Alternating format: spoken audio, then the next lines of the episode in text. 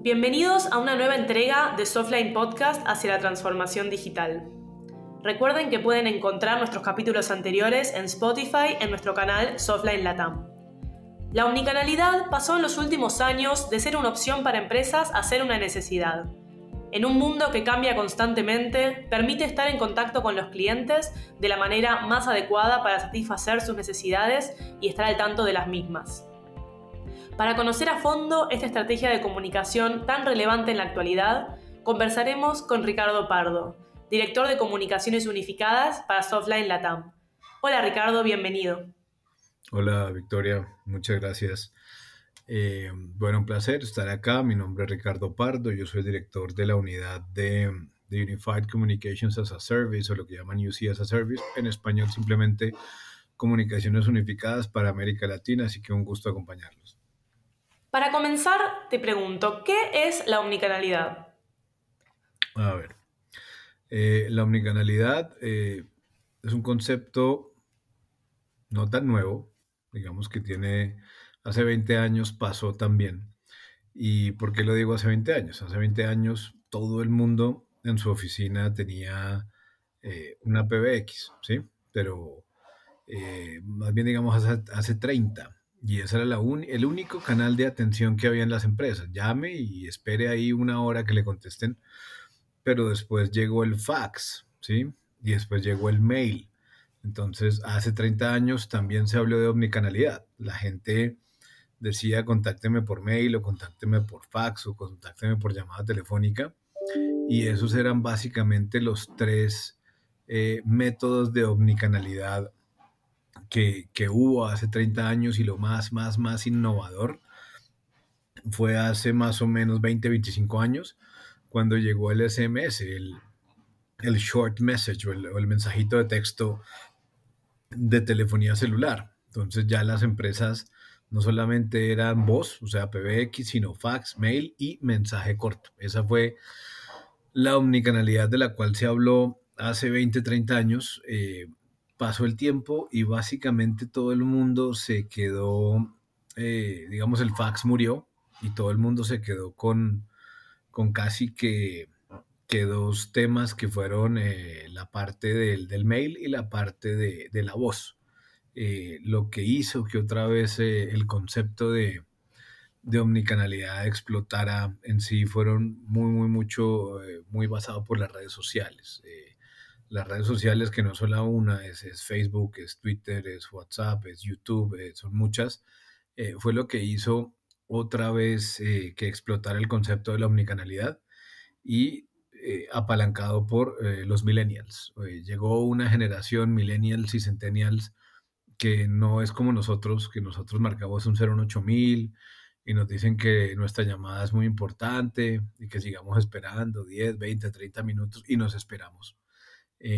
No, llegaron otras generaciones que quieren atención instantánea y la quieren por chat y con imagen y con video y que de alguna manera esperan que por cualquiera de los canales sociales, incluso los tradicionales, los viejitos que no son sociales, como la voz o el mail o el chat, también se les atiende igual. Entonces, en últimas, un agente de atención al cliente de un call center que manejaba un canal eh, que era de voz, pues hoy en día ese mismo agente eh, cuelga una llamada, responde un mail, cierra el mail, atiende un, un tweet o atiende un WhatsApp cierra el WhatsApp, vuelve y atiende una llamada, etcétera. Son agentes omnicanales porque las herramientas son omnicanales porque el usuario final está demandando hoy en día atención por N canales de atención. Ese es el concepto, Victoria. ¿Debo desechar mis antiguas campañas y comenzar una nueva campaña de omnicanalidad desde cero? La respuesta definitivamente es no. ¿Por qué? Eh, primero, eh, creo que no hay una sola empresa que pueda darse el lujo de decir yo no voy a entrar en un esquema de atención omnicanal. ¿Por qué? Porque las generaciones van pasando, los millennials y los centennials son los que de alguna manera han obligado al mercado a atender de otras maneras y, esto llegó para quedarse. O sea, los que venimos de la era del, del 08000 y del PBX y de quedarnos esperando de mandar un mail al vacío, eh, en algún momento ya no vamos a estar. y esto va a estar lleno de centennials y millennials y ellos pues sencillamente no conocen otra cosa.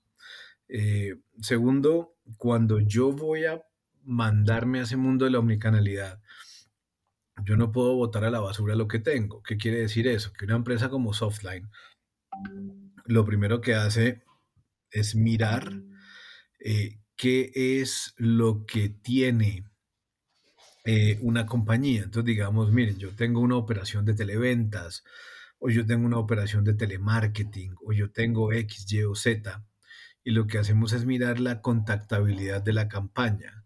¿Cuál es el nivel de servicio de esa campaña? 80-20, 90-10, eh, a qué porcentajes que le están apuntando y cuánto se está logrando.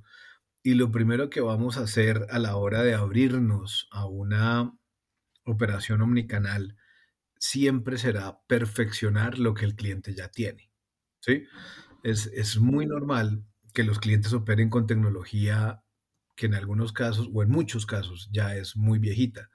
Entonces, eh, una PBX vieja, un call center viejo, plataformas on-premise, hardware, etcétera, eh, que comparado con los sistemas de nube omnicanal que hay hoy en día, pues de lejos que tienen muchas limitantes contra lo que la nube hoy en día ofrece, pero es lo que el cliente tiene. Entonces, si nos vamos a pasar a un sistema omnicanal de nube, eh, llámese Dynamics 365, llámese Genesis, cualquiera de estas nubes omnicanales, eh, definitivamente eh, lo primero que vamos a hacer es perfeccionar lo que el cliente ya tiene.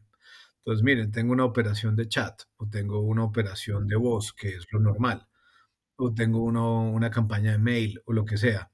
Entonces, miramos cómo está. Normalmente las herramientas que se ofrecen hoy en día en los sistemas de omnicanalidad de nube son mucho más poderosas. Entendemos cómo está, qué tan mal está o qué tan regular está entendemos las limitantes del por qué. Puede ser el proceso, pueden ser las personas o puede ser la tecnología. Dicho esto, lo que hacemos es llevarnos eso a la nube y llevarlo hasta el mejor punto posible que la nube lo permita. ¿Sí? Porque la nube me va a permitir mejorar el proceso, ¿cierto? Porque es muy, muy granular. Me va a permitir mejorar la tecnología porque es lo último que hay y tratar de alguna manera de impactar las personas de la manera más positivamente dentro del cambio. A la larga eso es transformación digital. Y lograr eh, optimizar la campaña hasta el mejor punto posible donde la tecnología, el proceso y la gente me lo deje llevar, muy especialmente la tecnología.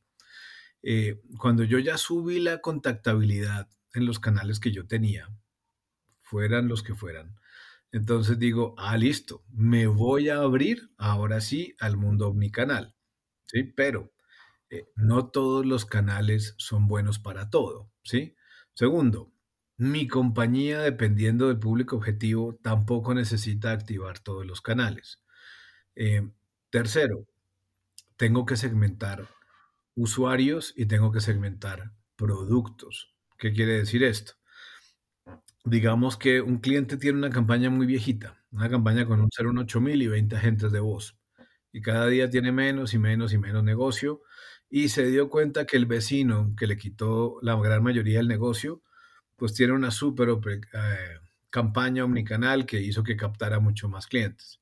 Entonces, la decisión no puede ser mañana, yo me voy a cambiar de una herramienta monocanal, sí que solamente tiene canales de voz, a la mejor de las herramientas omnicanales con 13 canales nuevos, incluyendo Facebook, Twitter, WhatsApp, fax, mail, chat, eh, canales de voz, eh, click to chat, click to call, click to video, esto y el otro, porque de pronto no necesito tanto, de pronto necesito lo mismo que la competencia, un poquito más. Segundo, no todos los canales son buenos para todos. Entonces, ¿qué quiere decir esto? Digamos que Victoria le está debiendo eh, dinero al banco, ¿cierto? pero el banco no va a venir a cobrar por Facebook y que todo el mundo se entere que Victoria está endeudada con el banco, porque automáticamente va a perder un cliente. Entonces, hay canales buenos para cobrar, eh, obviamente que son los uno a uno, los privados, eh, lo que llaman canales discretos. Eh, hay canales buenos para mercadear, hay canales buenos para enseñar imágenes, como Instagram, hay canales buenos para subsanar problemas de servicio, hay canales buenos para diferentes tipos de cosas. Entonces, dependiendo de dónde yo vengo y para dónde voy, Lo primero es, mejoro lo que tengo y segundo, me voy a mi proceso de omnicanalidad con base en una segmentación de canales y una segmentación de usuarios o servicios. ¿Y cómo puede Softline ayudar a los clientes con esta plataforma?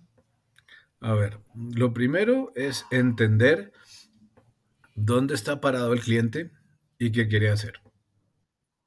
¿Ok? Porque em, no, no, no se trata de encender canales por encender canales. Entonces, ¿yo qué hago? ¿Sí? Yo vendo productos o vendo servicios y, y a quién le vendo.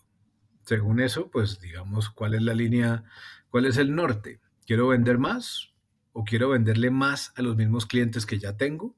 ¿Sí? Que sería una estrategia de profundización. O sería que yo le quiero vender a más clientes en otras ciudades o en otros países, que ya es un crecimiento o una expansión. O quiero vender producto nuevo sobre la misma base de clientes que ya tengo. Entonces, dependiendo de eso, ah, bueno, entendamos, ¿cierto? Y como en cualquier caso negocio, pues cuánto me vale el esfuerzo, ¿no? Porque todas las redes sociales cobran por interacción y cobran en centavos de dólar, todas, Facebook, Twitter, WhatsApp, cualquiera, cobran por interacción. Entonces, si lo que yo voy a vender, ¿cierto? En realidad va a cubrir ese esfuerzo de venta extra, porque no solamente la gente, ¿sí? También son eh, la cantidad de personas, la cantidad de tecnología, las sillas de agente, las sillas de supervisor, eh, la regulación que hay que cumplir, que eso lo puede hacer costoso. Me explico. Eh, por ejemplo, en Brasil, las leyes, porque hay leyes, no son sugerencias, son leyes de contact center que hay en el país son muy rigurosas. ¿sí? Si yo como compañía tengo el arrojo y la valentía de poner en mi página web que tengo un call center, es porque el ministerio me dio el permiso de tenerlo. Y segundo, si lo tengo, mínimo tengo que contestar al tercer timbre o me multan. ¿Sí? Entonces, por ley. Entonces, mientras que aquí, en la gran mayoría de países de América Latina, cualquiera en su página web entra y dice call center, marque el, número y pone lo que se le antoje. ¿Sí? Así sea una grabadora que conteste. Entonces, Listo, entendamos bien dónde estamos parados, qué vendemos, a quién le vendemos y qué quiero hacer. Segundo, bueno, ¿cuánto me cuesta esa expansión o profundización o, esa nueva línea de negocios? Porque todas las redes sociales cobran. Entonces, si yo voy a lanzar esa, llamémosle, eh, campaña de telemarketing omnicanal, ¿cierto? Y voy a empezar a bombardear la gente por Twitter o por Facebook o por Instagram o por esto, aquello, lo otro, eh, eso vale plata. ¿sí? Y no solamente lo que me valen las campañas y las interacciones y todo esto, sino que tengo que generar contenido. Y generar contenido a veces es más caro que la misma campaña. Eh, entonces tengo que hacer ese mix para decir, bueno, eh, ¿lo puedo o no lo puedo soportar? Eh, digamos que el caso negocio da para soportar la campaña. Entonces, listo, ok, vamos a hacerlo. bueno, ¿cómo nos vamos a segmentar? ¿Cierto? Porque dependiendo si la campaña es de expansión o si es de profundización o si la campaña en últimas es netamente de una nueva línea de negocios, pues por dónde me voy a ir, ¿cierto? Eh, a mí no me gustaría, ¿cierto? Que me estén, eh, por ejemplo, como les mencionaba ahorita, cobrando plata porque estoy en mora, porque le debo al banco, por canales sociales donde todas, amistades, todas mis amistades se den cuenta. Entonces, eh, hay canales discretos para unas cosas, hay canales que no son discretos para otras. Entonces, vamos a segmentar como esa fase del mercadeo. ¿sí? Primero vamos a generar una awareness. Queremos que la gente conozca el producto, queremos que la gente conozca la marca. Eh, tal vez vamos a dar un poquito de producto gratis a cambio de llenar una base de datos, ¿cierto? Y esa base de datos, ¿dónde va a estar? Porque normalmente los clientes, eh, todos quieren eso en el CRM nadie quiere eso que quede por fuera en el call center. Entonces va a quedar en el CRM y después cómo vamos a usar eso para estar usando eh, los diferentes canales. Hay canales transaccionales para vender muy buenos, ¿cierto? Eh, con recaudo y con todos otros canales que no son tan buenos para vender. Y después de que vendí, por dónde voy a dar yo el soporte, etcétera, etcétera. Entonces eso hay que saberlo estructurar muy bien y es en lo que Softline ayuda. Hoy en día uno encuentra clientes donde los patrones de contactabilidad incluyen 8 y 9 canales a la vez. O sea, la gente los contacta para comprarles por página web, por el web chat, eh, por el Facebook, eh, por teléfono, eh, pero terminan vendiéndoles personalizado, ¿sí? O solamente dentro de la página web o con un asesor y finalmente el servicio lo terminan brindando remoto por una herramienta y el soporte se da por otra herramienta. Sí, hay casi nueve, ocho canales en, toda la operación, tratando de hacerlo lo más agradable para cada perfil de usuario. Eh, y esa es la realidad de los negocios hoy. Eso no es que sea el, una empresa extraña, no, es la gran mayoría de, empresas que, hoy en día operan bajo mi canalidad se comportan de esa manera y la fidelización del cliente viene con esa granularidad y esa opción de eh, básicamente comprar como yo quiero y obtener servicio como yo quiero.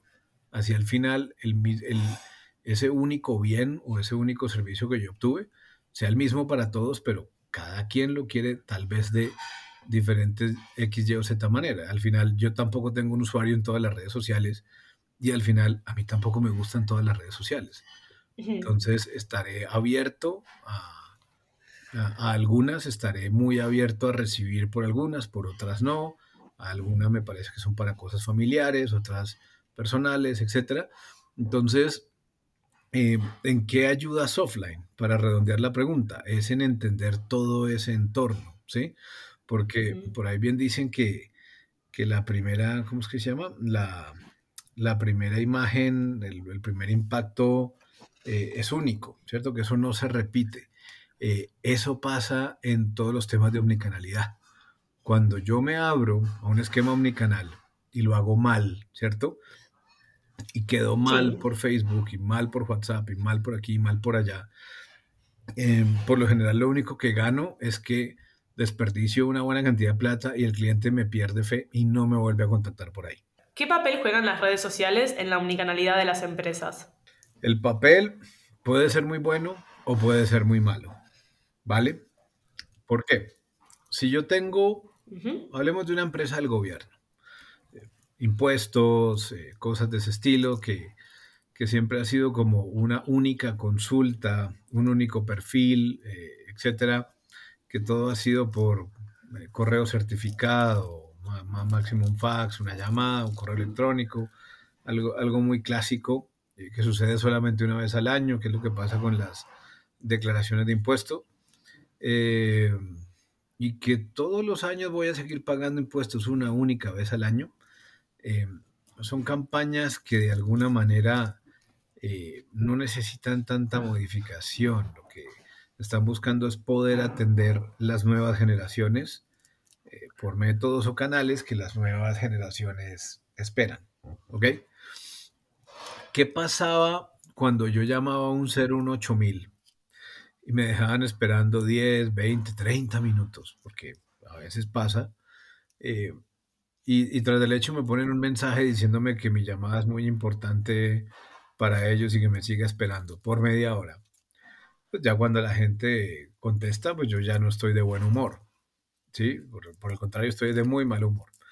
Y, y, empiezo casi que no a interactuar con la gente, sino a enfrentarme con la gente que de alguna manera eh, se da el lujo y el descaro de decirme que me tiene que transferir a otro agente. ¿Vale? Y que, y que yo llego a otro agente después de media hora de esperar y ese agente me dice, no, para eso mándeme un mail. Entonces, ya eh, puede que yo termine gritándome con el agente después de una hora de estar en la línea. ¿Sí? Pero ese enojo entre esa entidad y, yo como usuario, como ciudadano, no pasa más allá del grito, ¿sí? Y él me grita y yo lo grito y nos gritamos entre ambos y hay un enojo enorme entre ambos, pero nadie más se enteró, ¿vale? ¿Por qué? Porque fue una comunicación que se llevó a cabo por un canal discreto, porque la comunicación de voz es uno a uno. Cuando yo atiendo gente por canales sociales, y por eso la primera impresión vale tanto, y por eso en los canales sociales se usan tanto los bots, de los cuales hablaremos más adelante. Eh, estoy poniendo en juego algo que yo no pongo en juego en los canales discretos, y es el manejo reputacional de la marca. ¿Ok?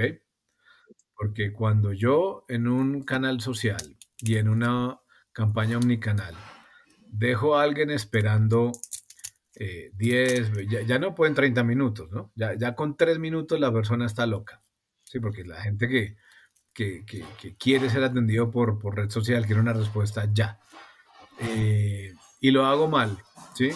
Y, y, en este mismo canal social entonces vuelvo y lo paso a otra gente y a otra gente y van y vienen y lo asesoran mal y después no le contestan o lo pasan a una grabadora o un bot eh, que terminaron de atenderlo re mal. De, automáticamente me taguean hashtag eh, no sé qué cosas y empiezan a hablar mal de mí y alguien más dice, sí, son pésimos y esto y lo otro y aquello. ¿verdad? Entonces, en los canales discretos o los canales uno a uno no existe el perjuicio, ¿cierto? A la reputación de la marca. En los canales sociales el perjuicio es total y, eso es como una bola de nieve. Por eso hoy en día incluso este tipo de campañas eh, hay veces se acompañan de monitoreo social para saber qué dice la gente de mi marca, eh, cómo lo dicen, cuándo lo dicen, en qué geografías lo dicen, eh, cuáles son las emociones y los sentimientos que giran alrededor de mi marca, ¿vale? Digamos que mi marca es empresa de acueducto. Entonces, ¿qué dicen de la empresa de acueducto de tal ciudad? Eh, ¿Dónde lo dicen? ¿Cómo lo dicen? Positivo, negativo, sentimientos, emociones, etcétera. ¿Y de dónde nace eso muchas veces? De la mala atención o buena atención que se dio en esos canales. Porque ahí sí la persona eh, cuelga o termina el contacto y automáticamente se dedica a hablar o muy bien o muy mal de mí para que todo el mundo se entere, lo taguea y lo pone a rodar como loco y si en verdad yo estoy haciendo las cosas mal, eso se va a propagar como la espuma. Y después levantar esa percepción o esa mala imagen que ya estoy asociando a la marca es mucho más Muy costoso. ¿Y qué es el enrutamiento de interacción omnicanal? ¿Qué es el enrutamiento de interacción omnicanal? Vale. Entonces, yo llego a una página web, ¿listo?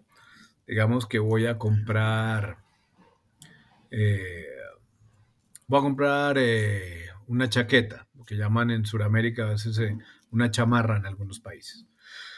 entro a una tienda de retail, me aparece la, típica ventanita, quiere chatear con una gente, le digo que sí, que estás buscando, le digo quiero una chamarra café de cuero, cuero de qué, ah, cuero en gamuza, eh, tengo estos estilos, hacemos co-browsing, co-browsing es cuando yo eh, puedo, digamos, eh, pasar y pasar las hojas del catálogo, pero la gente también puede, entonces entre los dos paseamos por el catálogo, ¿cierto? Eh, y él me dice, mira, con este cuello, le digo, no, con este otro cuello. Ah, bueno, le digo, de botones. Él me dice, no, mira, te queda mejor de cremallera, ¿vale? Y entonces él me dice, mira, eh, eh, prendamos el micrófono. Entonces ya no solamente estamos en, en, en, el canal de Click, to, de Click to Chat, sino que ya prendimos el micrófono, entonces ya tenemos dos canales, el de chat y el de voz, y finalmente me dice, prende la cámara, la prendo, eh, date una vuelta, miramos, tan, mira, no, tu cuello para tu cuerpo, esto y lo otro, te muestro fotos de, de, algunas personas que la están luciendo, etcétera. Finalmente logran que yo compre la, la, chaqueta, la chamarra de cuero café, ¿cierto? Y me enrutan a otro canal que es una página web donde hay un, un gateway de pagos, una pasarela de pagos. Puede ser PayPal, tarjeta de crédito, lo que sea. Entonces, me enrutaron del chat a la voz, de la voz al video, del video me mandan a una página web y finalmente después de la página web, ¿qué hacen? Me mandan un mail y me dan las gracias y me mandan la factura. Son casi cinco o seis canales que fueron enrutados dentro de una única proceso de compra. Entonces, e-, era muy complicado que dentro del mismo chat yo pueda eh, mostrar un color, mostrar un tipo de chaqueta, que la gente me la muestre, que además me digan vueltica, vueltica a ver cómo es que es mi cuerpo eh, y que además por el chat yo también pueda pagar esto y lo otro. No, tocó eh, enrutar entre diferentes eh, canales de atención y fíjense que por uno, ¿sí? que fue la página web o el click to, o el click to, ¿cómo se llama? El click to chat, yo empecé la compra, hubo una intención, ¿vale? Pero finalmente, solamente a través del video fue que yo tomé la decisión. ¿Ok? Pero finalmente el pago se hizo por un canal diferente al que yo tomé la decisión. Está todo conectado. Entonces hubo tres canales críticos. Exacto, hubo tres canales críticos. El de la intención, ¿cierto? El de la decisión y el del pago. Y los tres fueron diferentes. Entonces, ese eh, enrutamiento omnicanal que me permite estar cambiando al cliente de un canal al otro sin perder al cliente es lo que llamamos enrutamiento omnicanal inteligente. Bien, ¿y cuáles son los primeros canales que debo abordar cuando me abro a una campaña omnicanal? Siempre los que yo ya venía manejando. ¿sí? Entonces, y muy probablemente vamos a encontrar tristezas, eso es normal. ¿sí? Es, es muy triste, en especial cuando son campañas 100% de ingresos, ¿vale? Entonces, eh, cuando uno trabaja con un cliente, porque nos pasó con una farmacia hace tal vez un par de años, cuando uno trabaja con una farmacia eh, y, en esa época me acuerdo que, que ellos decían, mi ticket promedio es, creo que era algo así como 15 dólares o 20 dólares. O sea, si yo recibo 10 mil llamadas al día, cada una de esas llamadas me va a significar 15 dólares en el bolsillo. ¿Ok? Porque eh, ellos solamente tenían esa línea anunciada para vender. No reciben quejas, no reciben reclamos, eh, nada. Esa línea es solamente para vender. Entonces, eh, y, el ticket promedio era de 15 dólares. el horario de atención era tal, tal, tal. Entonces, cuando, y con una tecnología viejísima pero viejísima. Eh, y cuando nos pusimos a, montarlos en tecnología nueva, ¿cierto? Eh, con las mismas personas, ¿vale? Con las mismas personas. Eh, y los montamos en tecnología nueva, les dijimos, mire, usted no podía medir el abandono. O más bien, el abandono que usted medía en su campaña era de mentiras. Usted no estaba verdaderamente midiendo el abandono. Entonces, el abandono que usted creía que era del 9 o el 8%, en realidad era un abandono como del 29 o 28%. Entonces, eh, ahorita que lo llevo del 29 al 9%, pues su campaña en ventas va a crecer el 20%, porque cada llamada es plata. Entonces, obviamente el cliente, eh, mejor dicho, casi nos hace un altar. Eh, porque eso lo logramos con el mismo proceso y con la misma gente. ¿Ok? A la larga transformación digital es una mezcla de procesos, de tecnología y de personas. Entonces, después le dijimos, pero venga, eh, listo, usted ya tiene, eh, nos ganamos un 20% de ahorro en el abandono, que se volvió un 20% de ahorro en sus ingresos. Y de lejos paga por la tecnología. Claro. Eh, ahora vamos a cambiar el proceso. Entonces, usted tenía un proceso así, y empezamos a jugar con más horas hábiles. Bueno, más horas hábiles no, más horas de atención. Empezamos a jugar con fines de semana y con festivos. Eh, empezamos a ampliarlo, obviamente tiene un costo en horas extras que hay que pagar al personal, pero finalmente lo que vimos es que hasta las 10, 11 de la noche el, el sistema lo pagaba, de ahí para allá perdía plata. Entonces cambiamos el proceso de atención y trajimos todavía más plata. ¿Ok?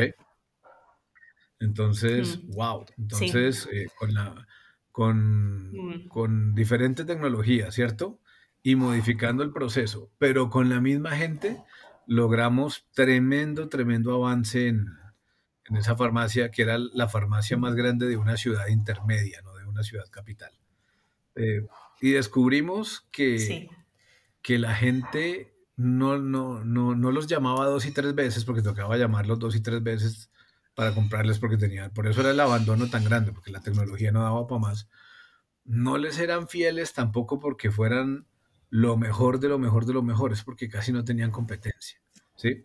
Eh, entonces, cuando le sacaron verdaderamente el jugo a toda la clientela que tenían, dijeron, bueno, vamos por más. Entonces, ellos solamente tenían farmacia. Entonces dijeron, vamos con lo de bebés. Entonces vamos a vender pañales y vamos a vender leches y vamos a vender una gran cantidad de cosas porque eso, lo conectamos a un CRM. Y ese CRM me acuerdo que era Dynamics Online y se dieron cuenta que la línea que de verdad más se movía a domicilio era el tema de bebés. Entonces le metimos otras líneas y ya empezamos a... El primer canal que se abrió fue, fue Facebook, porque era un canal eh, muy interactivo donde puede ir y venir el video, ir y venir la foto, etcétera. La gente le gustaba mirar, eh, como, como, todo lo de los bebés, ¿no? Eh, entonces, y empezó a dar muy buen resultado, pero, pero siempre, y para terminar de responder la pregunta, en lo primero que nos vamos a enfocar es en el canal que ya está. ¿Listo? Porque es lo que de alguna manera ha traído el ingreso a la compañía. En ese caso, esa empresa estuvo por 20 años y queremos ver hasta dónde lo podemos llevar. ¿Sí? Y ya después nos abrimos al resto. Para concluir esta charla, quiero preguntarte acerca del papel de los bots en la omnicanalidad. ¿Qué puedes contarnos sobre esto? A ver, los bots son parte integral de esto. Casi que no, no puedo decir de esta agua no beberé. Sí. ¿Ok? Entonces, eh, ¿por qué? Porque yo me imagino que Victoria ha tenido experiencias contactando alguna marca. Sí, claro. ¿cierto? sí. Sea, por WhatsApp. Sí, sí. Eh, y uno automáticamente se da cuenta que hay un bot detrás.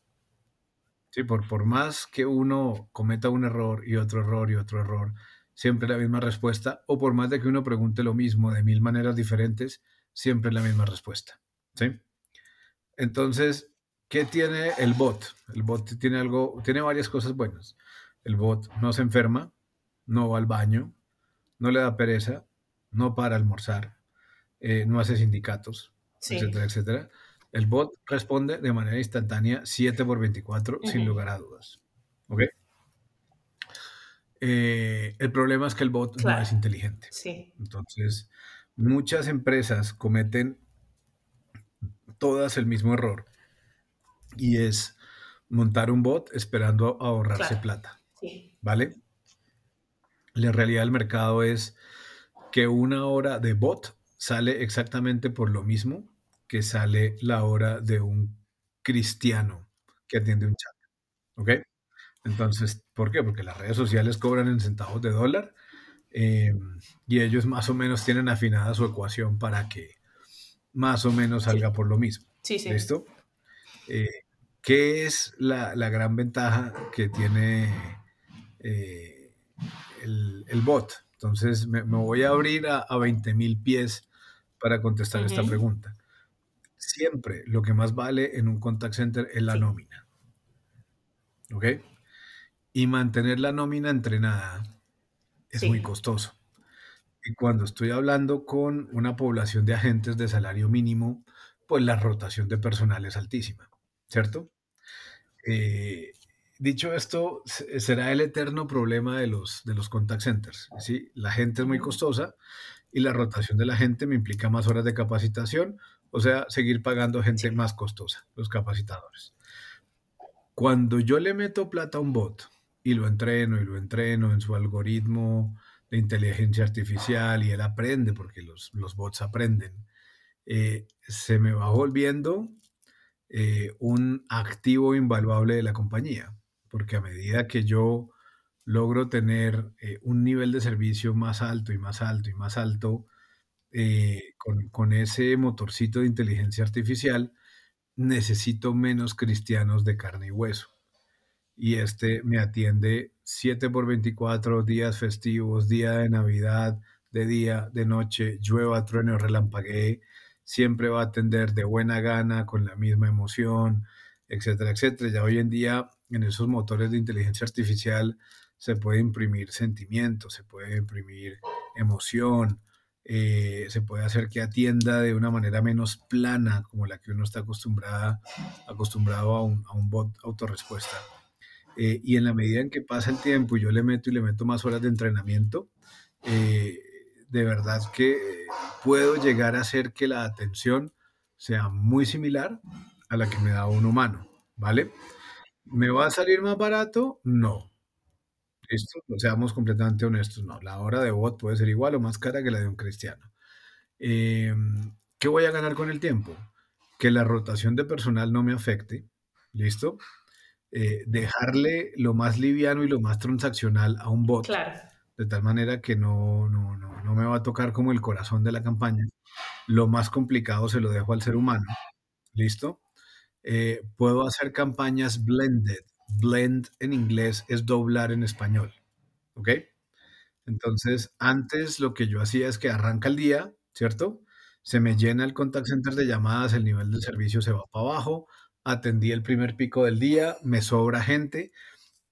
Entonces, normalmente la gente que me sobraba, yo qué la pongo a hacer. Entonces, eh, la pongo a, a llamar para afuera, a validar datos, a validar base de datos, calidad de datos, hacer cobranza, etcétera.